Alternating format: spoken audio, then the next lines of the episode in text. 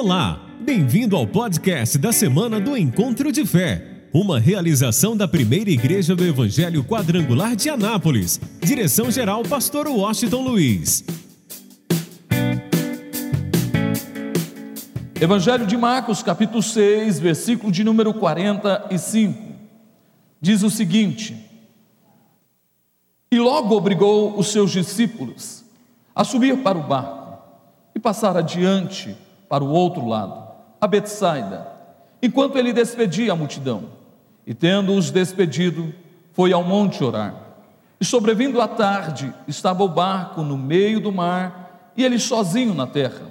E vendo que se fadigavam a remar, porque o vento lhes era contrário, perto da quarta vigília da noite, aproximou-se deles, andando sobre o mar, e queria passar-lhes adiante.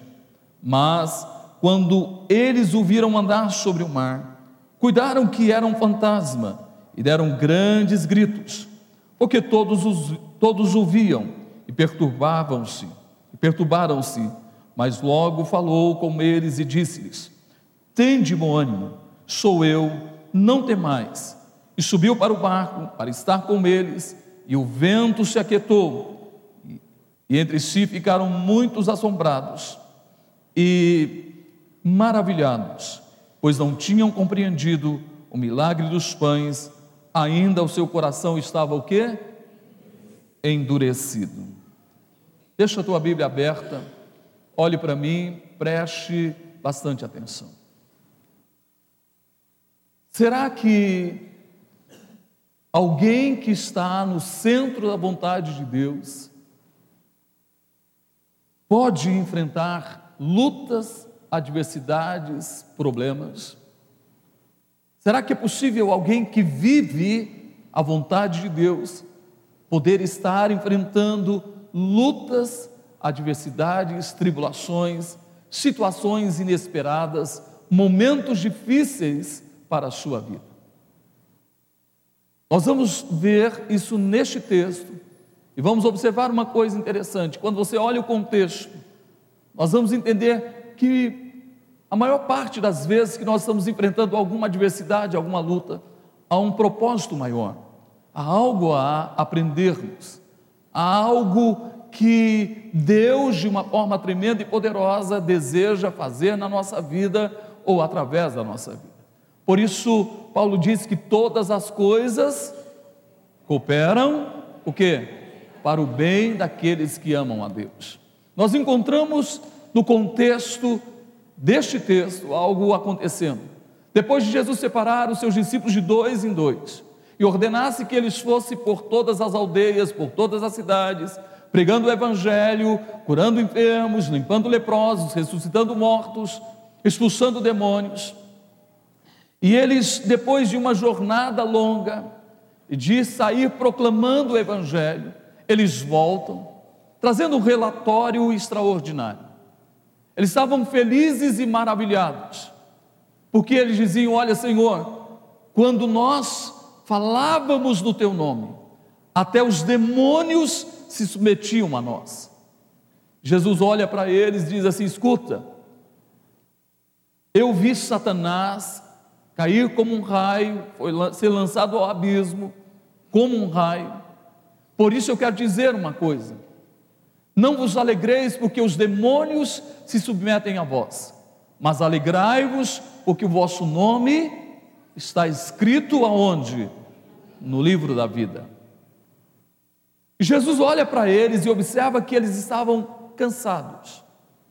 Depois de uma longa jornada, depois de dedicar a sua vida para pregar o Evangelho, anunciar a palavra do Reino, o evangelho do arrependimento, o evangelho do reino de Deus, depois de curar muita gente. Eles estavam muito cansados. Jesus, observando isso e preocupado com eles, Jesus os leva para um lugar deserto. Mas a multidão sabia que Jesus ia para este lugar. E quando eles chegaram a este lugar deserto, a multidão já estava lá esperando realmente o Senhor Jesus. E nesse momento, Diz a palavra que Jesus teve compaixão da multidão. Jesus teve compaixão deles. Jesus começa a ensiná-los a trazer uma palavra do reino. Jesus começa a curar os enfermos. E os discípulos cansados disseram: Senhor, despede a multidão, porque senão eles vão padecer de fome, este lugar é deserto. Eles estavam muito cansados. E Jesus disse: Dá a eles vocês de comer.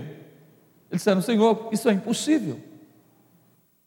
E Jesus pergunta: O que vocês têm? E eles descobrem que havia um menino que tinha cinco pães e dois peixes. Jesus ordena que o povo se assentasse bem, de uma forma bem organizada. Jesus pega os cinco pães e os dois peixes, agradece a Deus, dá aos discípulos e ordena aos discípulos que distribuísse com a multidão. E naquele dia diz o texto que aproximadamente é, cinco mil homens, sem contar mulheres e crianças, realmente se alimentaram com cinco pães e dois peixes. Houve a bênção da multiplicação. E sobraram ainda doze cestos cheios. Mas olhando ainda para o contexto, a fama de Jesus chegava por todos os lugares. E Herodes, o rei Herodes, ficou sabendo e ele imaginou que era João Batista que havia ressurreto dentre os mortos. Então escute bem isso. Naquele momento, Jesus olha para os seus discípulos. E ele começa a notar que os seus discípulos começavam a se desviar do propósito para o qual foram chamados. Por quê? Porque ali havia uma multidão aflita, cansada, oprimida, debaixo do jugo do Império Romano, sofrendo muitas necessidades. E eles começaram a colocar no seu coração. Afinal, esse Jesus que curava enfermos, que limpava os leprosos, que ressuscitava os mortos, que com cinco pães, na verdade, alimentara, cinco pães e dois peixes, alimentara quase 20 mil pessoas. Eles começaram a colocar no coração que Jesus estava, tinha chegado para, é, na verdade, restabelecer o reino de Israel. Politicamente, Israel sairia de debaixo do domínio do Império Romano. Eles queriam que Jesus assumisse a sua posição agora como rei de Israel. Isso começou a entrar no coração dos discípulos. Aí Jesus, observando isso, ele sabia que tinha que tirar os seus discípulos do meio da multidão, porque eles estavam saindo fora do propósito. E diz o texto que Jesus obriga, Jesus não pediu a eles, Jesus determinou, obrigou que eles entrassem no barco e fosse para o outro lado, para Betsaida, para que eles não fossem influenciados pelo que estava acontecendo depois da multiplicação dos pães e dos peixes. Escute bem, foi uma ordem de Jesus. Jesus obrigou os seus discípulos a entrar no barco e ir para o outro lado, para Betsaida. Enquanto Jesus, chegando ao final da tarde, ele sozinho despediu a multidão. E depois de despedir a multidão, ele subiu ao monte para orar. Mas ao subir ao monte, no início daquela noite, Jesus olha e vê os seus discípulos em uma situação difícil, constrangedora. A pergunta é: poderá alguém que está no centro da vontade de Deus, porque eu quero, que você entenda que o lugar mais seguro não seria como uma das cidades que eu me lembro em uma das Copas do Mundo, quando foi na Coreia e no Japão, já tinha vários anos que uma cadeia, não tinha ninguém, era colocado nessa cadeia há muitos anos. Uma cidade extremamente segura. Será que o lugar mais seguro do mundo é esse lugar? Será que o lugar mais seguro do mundo seria um outro país de primeiro mundo? Qual seria o lugar mais seguro? Nós entendemos e compreendemos que o lugar mais seguro para o ser humano é no centro da vontade de Deus. Vou repetir: o lugar mais seguro para alguém é no centro da vontade de Deus. Mas alguém que está em um lugar seguro, que é o centro da vontade de Deus, pode enfrentar lutas, pode enfrentar tribulações, adversidades. Eu quero te mostrar agora que os discípulos estavam simplesmente obedecendo a Jesus, porque ele os obrigou a entrar no barco e ir para Betsaida. Escute bem, acompanhe comigo. No versículo de número 45 diz assim: E logo obrigou os seus discípulos a subir para o barco e passar adiante para o outro lado, a Betsaida enquanto ele despedia a multidão. E tendo-os despedido, foi ao monte a orar. E sobrevindo à tarde, estava o barco no meio do mar e ele sozinho em terra. E vendo que se fatigavam a remar, porque o vento lhes era contrário. Pensa bem, Naquele momento, Jesus olha, sobe ao monte para orar. Ele havia ordenado que os discípulos entrassem no barco e atravessassem o mar da Galiléia o lago de Genezaré e fosse até Betsaida. Mas o que que eles enfrentaram? Uma tempestade. Uma tempestade inesperada. Mas como Jesus poderia mandar os seus discípulos para enfrentar uma tempestade? Você pode observar que o texto diz que Jesus estava olhando. Quando ele sobe ao monte, ele estava olhando e vendo os seus discípulos enfrentando uma tempestade, remando, remando, tentando de todas as formas sair desse vento contrário, dessa tempestade, e eles não conseguiam sair do lugar. Então nós vamos observar que é possível sim alguém estar no centro da vontade de Deus, viver em obediência a Deus, enfrentar lutas, adversidades e problemas em sua vida. Nós vamos notar uma coisa importante: que quando alguém está no centro da vontade de Deus, escute bem, o olhar de Jesus está sobre essa pessoa.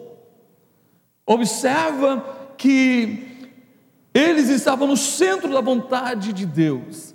Afinal, o próprio filho havia ordenado que eles entrassem no barco e fossem para Betsaida. Mas eles estavam enfrentando uma tempestade. Mas escuta, o texto mostra que Jesus estava olhando para eles.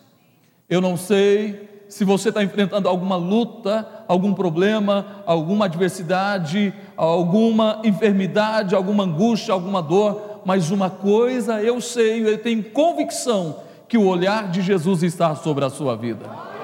Jesus está olhando para você. Jesus está atento a tudo que você está passando. Foi exatamente Jesus estava lá no monte, olhava para a situação que os discípulos estavam enfrentando. Terceiro, quando nós estamos no centro da vontade de Deus, nós temos alguém que intercede por nós. Ah, talvez você ainda não entendeu isso.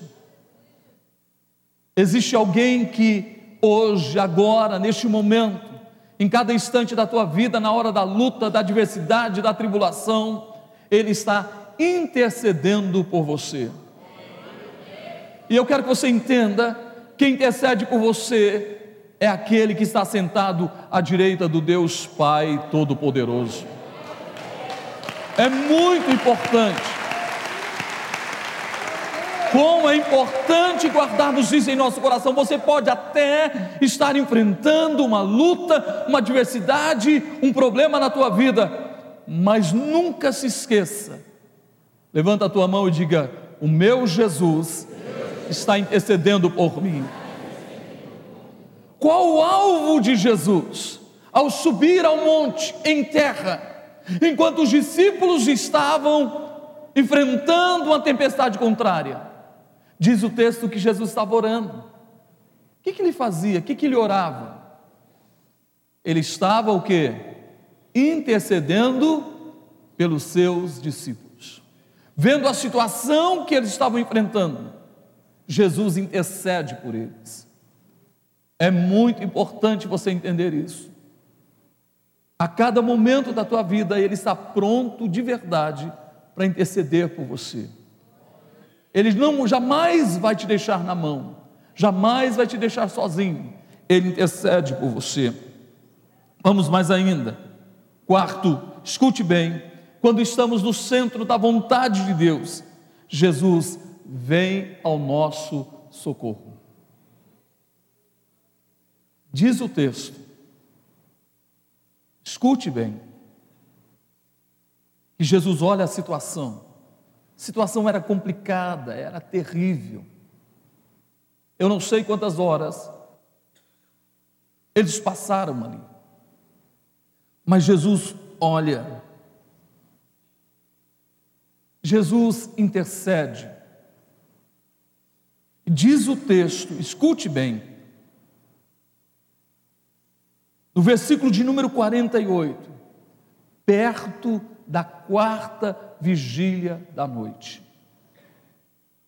A noite era distribuída em quatro partes, em quatro vigílias. A primeira, de seis até nove da noite. A segunda, de nove da noite até meia-noite. A terceira, de zero hora, de zero hora até três horas da madrugada. E a quarta vigília da noite, de três horas da madrugada até as seis horas da manhã.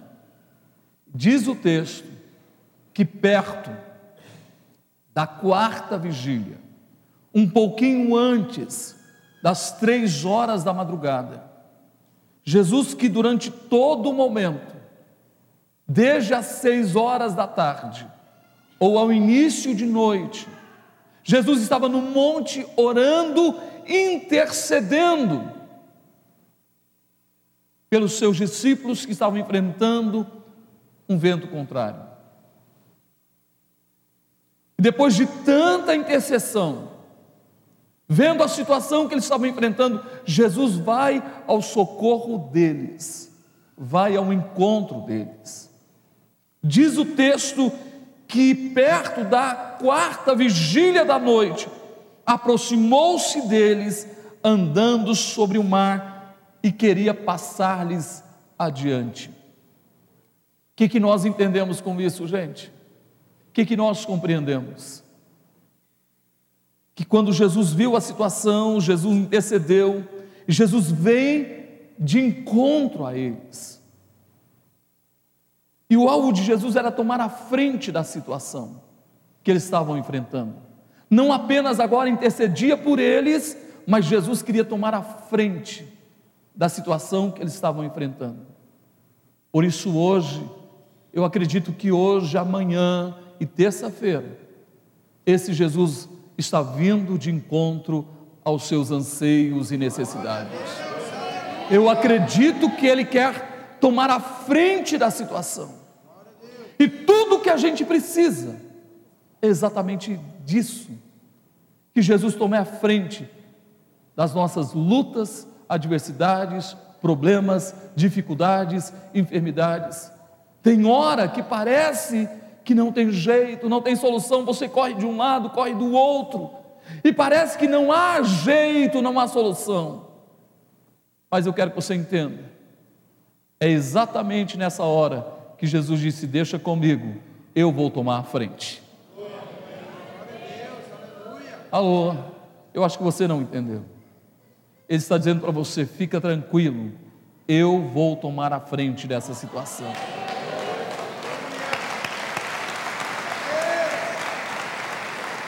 Sabe, eu espero que você esteja recebendo isso de todo o teu coração. Que você creia que Ele, Jesus, já está tomando a frente da situação que você tem enfrentado nos últimos dias. Que você entenda que o alvo dele é realmente vir de encontro às suas necessidades, Ele quer ser o seu socorro. Escute bem, quinta coisa, quando estamos no centro da vontade de Deus, Jesus se manifesta de uma forma inusitada. Presta atenção nisso. Perto da quarta vigília da noite, aproximadamente, esses homens, esses homens estavam cansados. Quem sabe oito horas ou nove horas, no mínimo nove horas. Eles enfrentando uma tempestade, lutando contra uma tempestade, o barco sendo lançado de um lado para o outro. Eles estavam cansados, esgotados, desesperados. Eu não sei se em algum momento da tua vida a, a luta que você está enfrentando é tão grande que você se sente cansado, esgotado, sem forças, sem saber o que fazer. Parece que você está pronto para se entregar à situação e deixar o barco da tua vida afundar. Eu estou falando de homens que estavam no centro da vontade de Deus. Foram obrigados por Jesus a entrar no barco e navegar até Betsaida. Mas tudo que eles encontraram foi um vento contrário, foi uma tempestade. Mas eu quero que você entenda e guarde isso em seu coração. Sabe, em nenhum momento Jesus os abandonou. Jesus estava olhando para cada situação e Jesus olhou o momento que as forças desses homens estavam se acabando. Eles estavam cansados e esgotados e quem sabe pronto para dizer: "Pronto, acabou, não tem jeito". Depois de aproximadamente nove horas lutando contra uma tempestade, não tem solução, o nosso barco vai afundar. Mas quando alguém está no centro da vontade de Deus, ele tem um intercessor muito forte chamado Jesus Cristo. Ele tem um intercessor muito forte chamado Espírito Santo. E o mais importante é que ele se manifesta de uma forma inusitada, de uma forma muitas vezes que nos surpreende, de uma forma sobrenatural. Sabe de uma coisa? Eu acredito que eles estavam clamando socorro. E de repente, algo me chama a atenção. Gente, era quase três horas da madrugada. Jesus estava num monte, em uma distância muito longa de um barco. Como que alguém em um monte, em um lugar alto, longe de um barco, poderia enxergar uma situação dos seus discípulos enfrentando uma tempestade. Eu quero que você entenda: nada pode impedir o olhar de Jesus para a situação que você está enfrentando. Eu vou repetir: nada poderá impedir o olhar de Jesus para a situação que você está enfrentando. Ele está de olho, Ele está intercedendo por você, e Ele vem de uma forma surpreendente ao teu encontro, te socorrer. Por isso o salmista sabia o que estava dizendo quando diz: Eleva os meus olhos para os montes, de onde me virá o socorro? O meu socorro vem do Senhor que fez os céus e a terra.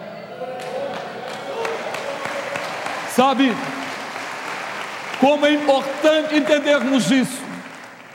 De repente, os discípulos começam a ver, a enxergar alguém andando sobre as águas, vindo de encontro a eles. Eles estavam cansados, desesperados, esgotados, aflitos, com os nervos à flor da pele, cheio de medo, medo do barco naufragar. Mas eles veem uma coisa rara acontecendo: alguém andando sobre as águas. E na dor e no desespero, na situação que eles estavam enfrentando, eles erguem a sua voz e começam a gritar: é um fantasma, é um fantasma.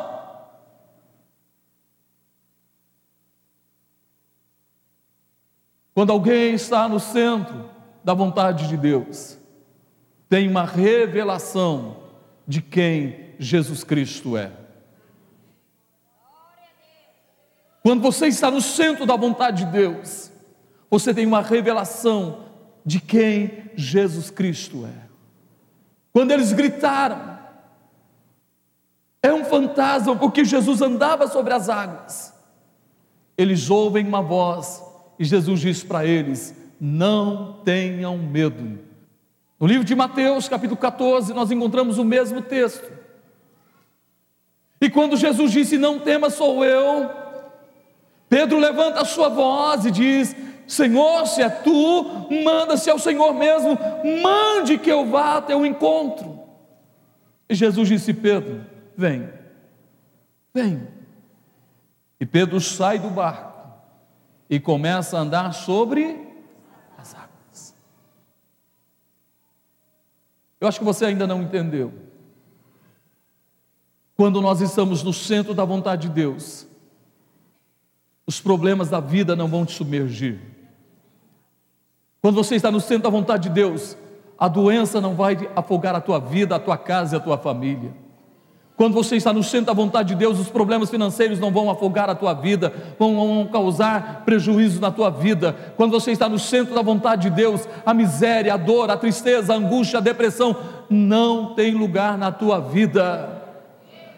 O profeta Isaías diz que as águas não te submergirão diz que o fogo não não poderá nos atingir, nenhum pelo do nosso corpo será queimado. Sabe por quê? Porque nós estamos aonde? No centro da vontade de Deus. Eu estou falando para você, lá estava Jesus, que vem de encontro aos seus discípulos e que andou sobre as águas, andou sobre a tempestade. A tempestade não pôde afogar Jesus, não pôde impedir Jesus de chegar até onde os seus discípulos estavam. Então entenda e guarde isso em seu coração: o Jesus que nós servimos é maior que os teus problemas, é maior que as suas dores, é maior que as suas tristezas, é maior que as suas angústias, é maior que as suas tribulações, é maior que os seus problemas, é maior do que tudo. E o mais incrível, o mais extraordinário é que Ele está te convidando a andar sobre as águas. Chegou a hora de ter a revelação exata da pessoa de Cristo Jesus. Olhe para mim e escute isso. Chegou a hora de ter a revelação exata da pessoa de Jesus. Esse Jesus que quer que nós sejamos o centro da vontade do Pai. Esse Jesus que, na verdade, intercede por nós. Esse Jesus que está atento às nossas lutas, adversidades e problemas. Esse Jesus que vem de encontro aos nossos anseios e necessidades. E de muitas vezes a sua forma de agir é uma forma inusitada, rara tremenda, extraordinária, poderosa, maravilhosa. Escute isso. Sabe o que Ele quer? Que você ande, ande sobre as águas. Você está enfrentando um problema? Você é superior a esses problemas. Não, você não entendeu. Você está enfrentando um problema na tua vida, você é superior a esses problemas porque aquele que está na tua vida é maior que os teus problemas. Você está enfrentando uma situação difícil de enfermidade. Jesus é maior. Jesus é maior. Não se deixe abater pelo diagnóstico que você tem, que você recebeu de alguém, que na verdade tem todo o direito de fazer isso, porque ele estudou e tem o exame na mão, e o exame diz que não tem jeito, não tem solução, realmente essa pessoa não tem cura, mas ele está certo humanamente não tem, mas para esse Jesus não há nada demasiadamente difícil, não há nada impossível. Ouvimos o testemunho da Letícia na terça-feira passada. De uma prima que estava com câncer, tinha tomado todo o colo do útero. A situação dela era complicada, mas escute bem: a Letícia fez uma campanha por ela, orou por ela. Ela começou a fazer o tratamento e quando foi fazer o exame, o médico pega o exame e olha, não estou entendendo. Você não tem mais nada. Você está completamente curada.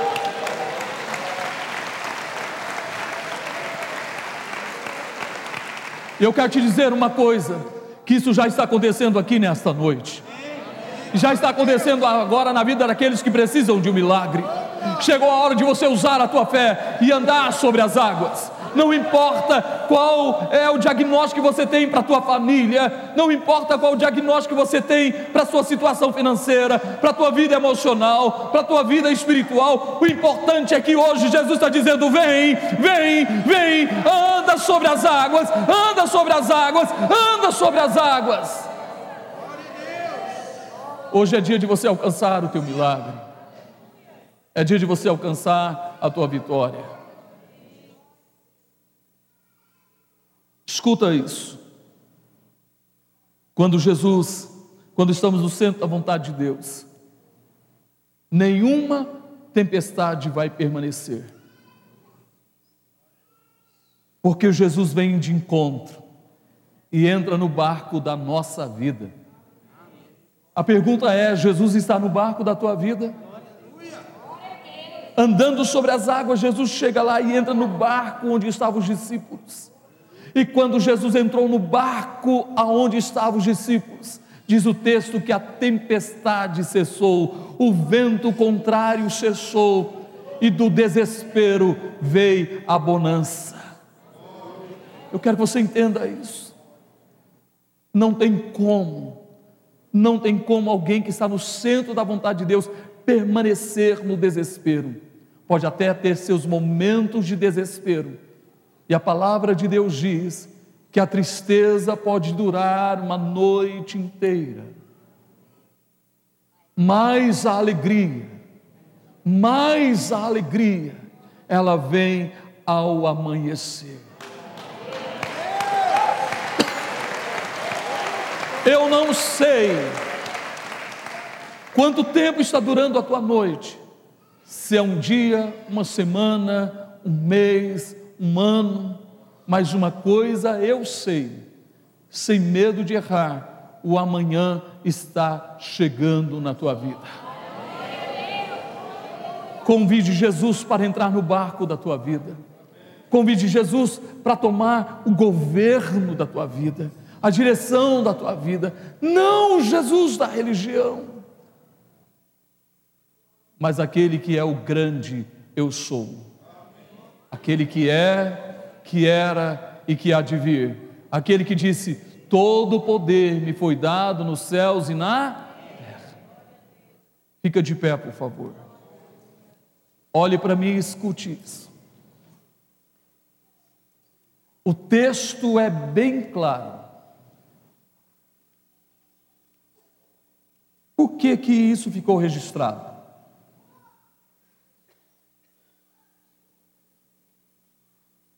O versículo 52 diz: Pois não tinham compreendido o milagre dos pães. Antes o coração estava o quê? Endurecido. Eles não compreenderam o milagre dos pães. Começaram a ser envolvidos pela multidão No coração deles começou a nascer o desejo de proclamar Jesus Rei, aquele que veio restaurar politicamente Israel. Mas o alvo naqueles dias não era esse. Jesus veio para implantar o reino de Deus no meio de nós. Sabe por que, que nós estamos aqui? Porque o reino de Deus está no meio de nós. Jesus obriga, os obriga a entrar no barco, passar por essa situação, para que eles tivessem uma mudança de mentalidade, divisão.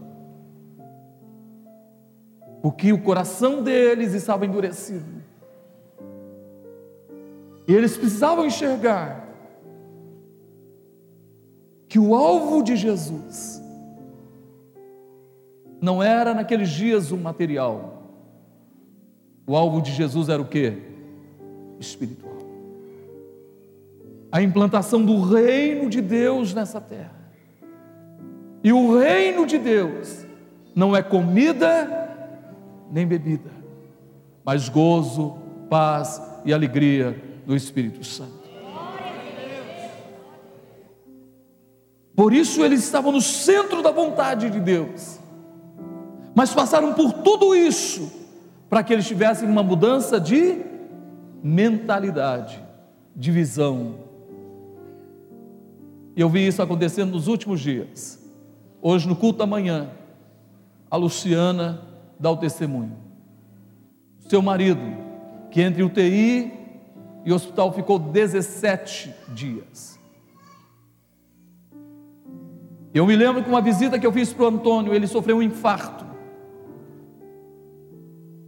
Passou por uma situação muito complicada. Febrite, problema no pulmão, pneumonia. Em uma das visitas que eu, fui, eu cheguei lá no hospital, ele acabara de desmaiar. Mas eu lhe lembro de uma palavra do Antônio. Ele disse o seguinte, pastor: Deus permitiu que isso acontecesse na minha vida, porque minha vida é trabalho, trabalho, trabalho, trabalho, trabalho, trabalho, trabalho, trabalho, trabalho, e eu não tenho tempo para Deus. E agora eu descobri o que é a vida. O que, que é a vida? O que é a vida? A gente só descobre isso quando a gente está no leito de morte. Que passa tudo muito rápido. Ele começou a lembrar, poxa vida, quanta coisa eu poderia estar envolvido no reino de Deus, mas eu não tinha tempo. Até na igreja, eu vinha com meu celular e às vezes ficava o culto lá na porta, porque a qualquer momento o celular podia tocar. Pastor, isso não vale a pena. Eu agora quero ter tempo para Deus. Deus permitiu que acontecesse, acontecesse tudo isso na vida do Antônio, para que ele tivesse uma mudança de mentalidade. Estamos priorizando o reino de Deus, a sua justiça. Pois o próprio Jesus diz: Buscai, pois, em primeiro lugar o que? E a sua justiça. E o que?